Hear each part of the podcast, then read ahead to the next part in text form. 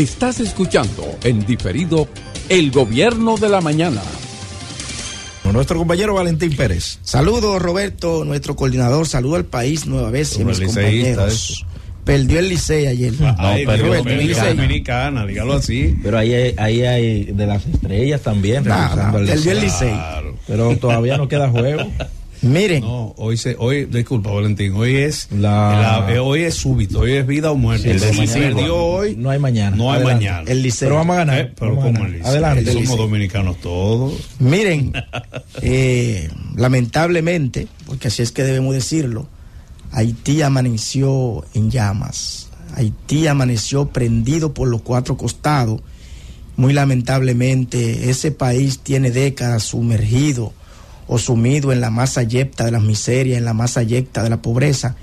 Y es muy lamentable lo que está aconteciendo en Haití. Uno como que no ve, uno no, no ve una luz en el túnel, uno no ve una luz en el camino de lo que realmente acontecerá en ese pobre país. Pero para entender la situación de Haití, hay que estudiar la cronología de los hechos. Y yo me atreveré a decir que ese proceso de degradación por el que atraviesa Haití hoy no es nada nuevo. Eso comienza con la dictadura de los de, de, de, Papadoc, con la dictadura de los de los Duvalier, que recuerden ustedes, fue prácticamente el primer gobierno, los primeros gobiernos que decidieron contratar bandas armadas con la supuesta excusa de que eran paramilitares, pero con una, algún tipo de ideología, de filosofía arraigada. Me refiero nada más y nada menos que a los Tontón Macú, que fue prácticamente la primera banda armada organizada que existió en Haití y de ahí para acá, pues la proliferación no se ha parado. Ya a partir de la década del año 1990, los políticos han tenido una gran incidencia en el tema de la creación y la proliferación de las bandas, porque han sido de los principales propulsores, de los principales promotores. Los políticos cuando estaban en su proceso de aspirar, diputados, senadores, alcaldes, contrataban jóvenes, lo armaban y luego que el proceso político electoral pasaba, pues esos jóvenes se quedaban con las armas, se nucleaban en pandilla y llevaban a, cabo acciones delictivas. Es decir, que a partir de la década de 1990 es cuando comienza el problema en Haití. Cuando el tema se agudiza en Haití, yo entiendo que a partir del año 2004, con el derrocamiento de Jean Beltrán Aristí, ¿quién llevó a cabo esto? O la misma persona que hoy se encuentra en Haití, tratando de darle un golpe de Estado o tratando de asumir el, el, gobierno en Haití a la mala. Pero a mí me llama mucho la atención y fue que en el año 2004 los Estados Unidos estuvo de acuerdo con ese golpe de Estado. Los Estados Unidos estuvo de acuerdo con que Jean Bertrand Aristide volara del poder y patrocinó y promovió todo el golpe de Estado a través de Guy un hombre como tal y como dije hace unos días acá, lo entrenaron en Ecuador, es médico, es abogado y es un producto de los Estados Unidos, como otros, como otro anarquista, como otro terrorista de Medio Oriente, golpista como Guy Philippe, es lo que ha hecho básicamente Estados Unidos en muchos lugares del mundo. Ahora, ¿qué está pasando hoy en Haití?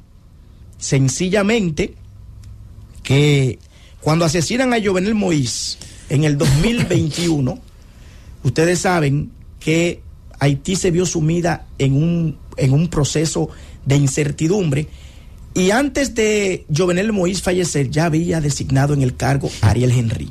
Ariel Henry asume el 20 de julio del año 2021 y a partir de ahí comienza ese proceso de inestabilidad y de incertidumbre en Haití.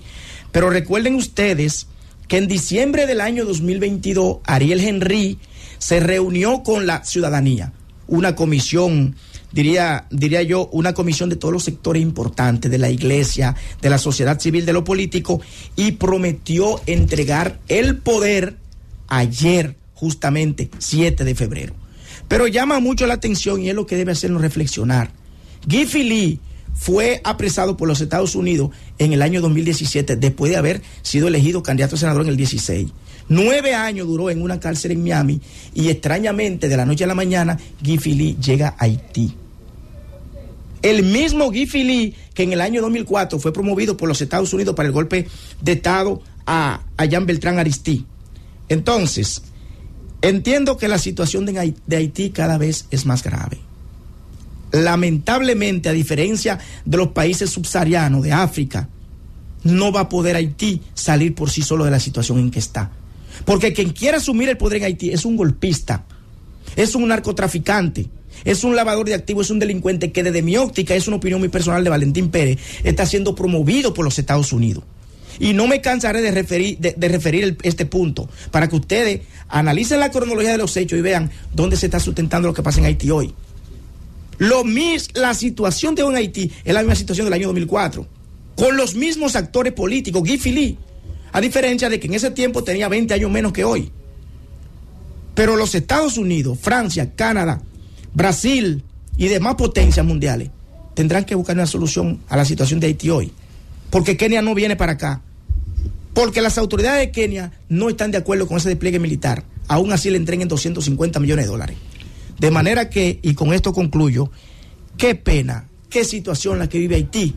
Y tal y como decía uno de mis principales escritores, no se ve una luz en el camino que pueda orientar ese moribundo país. Gracias por escucharnos. Sigue conectado. Z